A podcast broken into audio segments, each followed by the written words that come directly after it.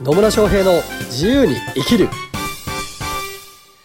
始まりました始まりましたイエーイ野村翔平です。マリリンです。今日も野村とマリリンの楽しげなトークがね、繰り広げられる日がやってまいりました。はい。はい。というわけで、今日は、ちょっ今日はとね、あの、質問をいただきまして、それをテーマにやっていこうかなと思うんですが、はい、いいと思います。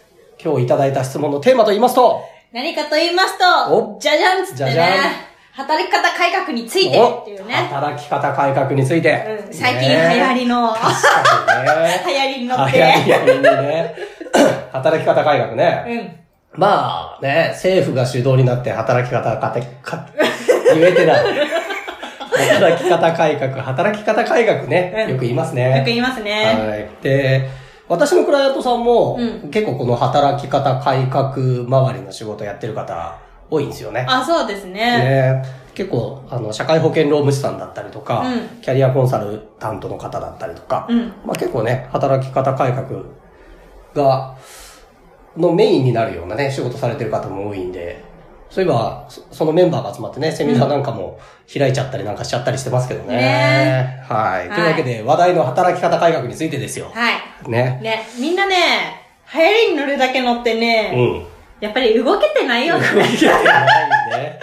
動けてないですね。ううん。つうか、そもそも働き方改革ってなんだよっちゅうね、いや、ほんとそうね。のもありますけど、うんなんか、思うのは、巷でね、結構働き方改革について、こういうことやりましょうっていうのって、うなんかね、制度とか、ん。うん。なんか残業を減らしましょうとか、うん休み取り、取れるようにしましょうとか、うんなんか、と、 どっちでもいいって言ったらね、語弊があるんだけど、ね本質じゃないところばっかりがなんかクローズアップされてる気がするんですよね。そうだね。うんあとは、なんか、その、休みとかねうん、取るのは全然いいんだけど、医療業界とかねお、ー人が少ないのにどうすんだべって感じだよ。 ね まあ確かにね。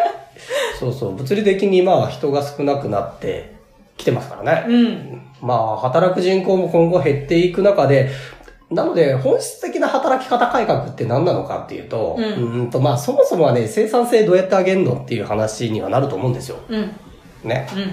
生産性が高いのであれば、少ない人数であったとしても、ちゃんと働働けるというかな、その業務がこなせるよねっていう話うん。だったりするわけですよ。そうですね。で、残念ながらですね、日本の生産性は低い。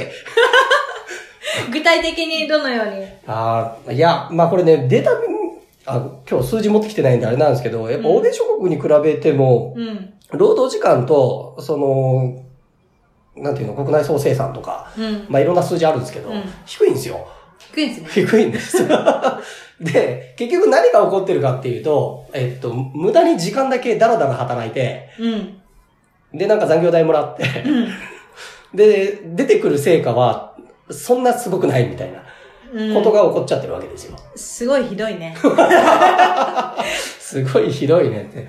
ね、うん、なんかそれはね、す、うんすごくもったいないなというふうには思いますよ。 うん、確かになんか、本当は100%の力を出せるはずなのに、手を抜きすぎて60とか40%とか の力しか出てないっていうのは、すごくもったいないなと思いますそね。うですね。まあこれで、と言いつつ、言いつつですよ。今偉そうなこと言ってるんだけど、うん自分自身が会社員だった時のことを思い出すとね、うん。いやー、生産性低かったなって思います よ。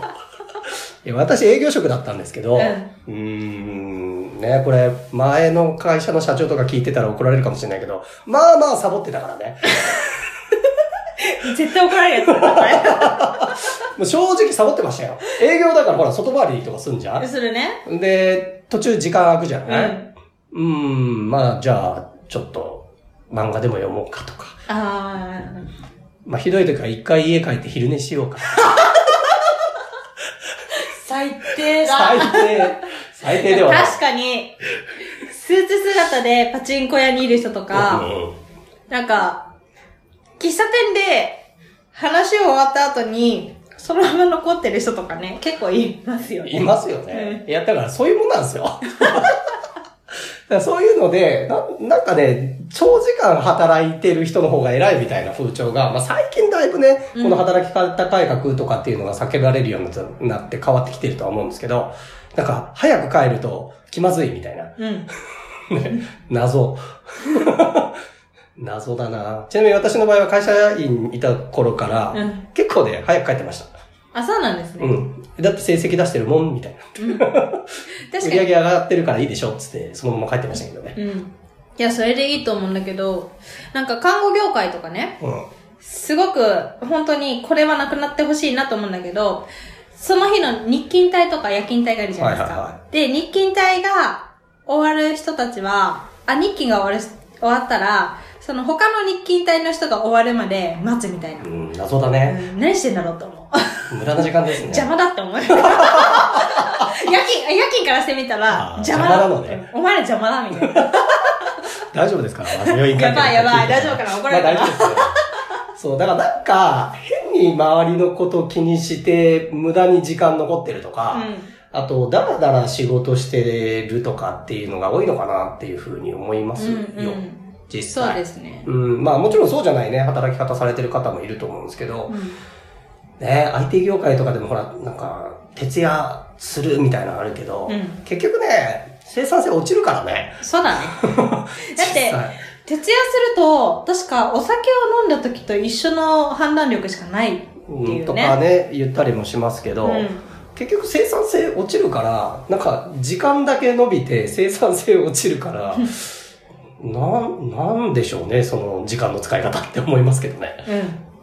うん。もっと時間を有効に使えっつってね。そうそうそう、なんですよ。で、えまあ、と言いつつも、うんこう、ね、実際にこう、物理、物理的なっていうとあれなんだけど、仕事の量が圧倒的に多すぎて、うん。残業せざるを得ないみたいなのが、まあまあね、職場もあったりとか、うん。まあそうじゃなくて、別に普通に定時に追われるのに、なんか、なんか、生産性低いから長くやっちゃってるとか、いろいろあるとは思うんですよ。うん。あるとは思うんですけど、結局、何のために仕事してんのっていうところをね、うんぜひ皆さん考えてほしいなと思います。いや、ほんとそうね。うんなんか、まあまあ、特に私なんかは、ね、自分で ビジネスを起こしてる人なので、うん。まあ、いわゆる経営者って呼ばれる人たちになるんですけど、経営者とかになると、別にね、あの、残業代の規制とかないわけですよ。 うんうんうん。そうね。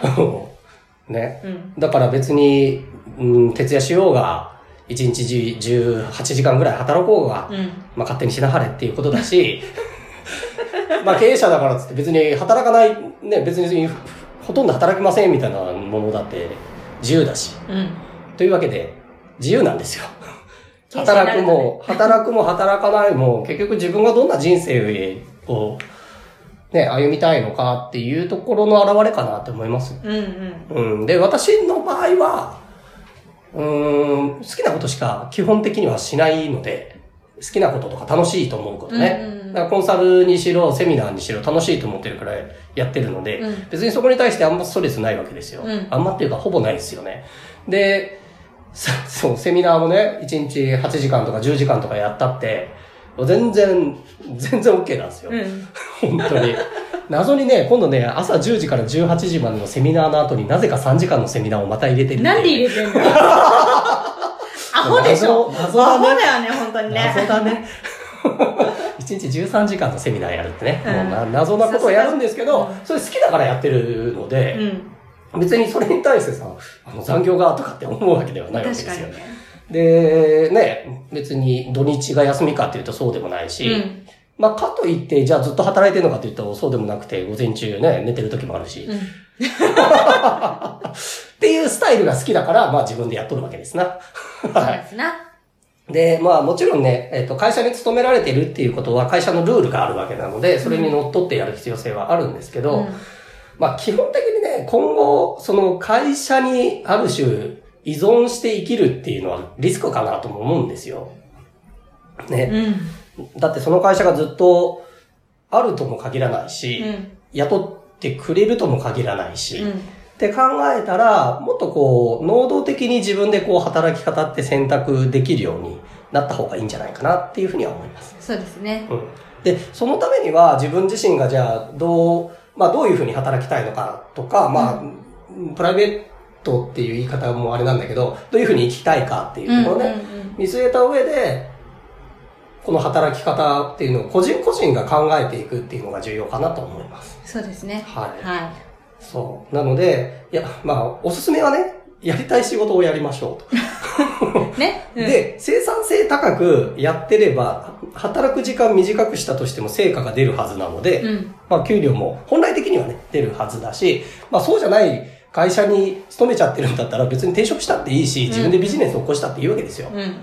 なので、まあ働き方改革って、なんかね、政府とか会社から言われたルールとかっていう風な捉え方ではなくて、自分自身がどう働いていきたいのか、どういう仕事をしたいのか、どう生きたいのかっていう観点でね、考えてもらうのが本質かなと思います。はい。はい。ありがとうございますそんな感じで大丈夫でしょうか大丈夫だと思います。ですよね。はい。ありがとうございます。はい。なのでね、もう本当ね、こう、今の時代、やっぱ個人個人がいろんな生き方できる時代なんでね、うんぜひこう、受け身ではなくて、能動的に、主体的にこの働き方改革というのを考えてみていただければなと思います。はい。というわけで、今日も最後までお聞きいただきありがとうございます。ありがとうございます。また疑問、質問、あるいは取り上げてもらいたいテーマなどありましたら、コメントかメッセージいただければと思います。はい。それではまた次回お会いしましょう。さよなら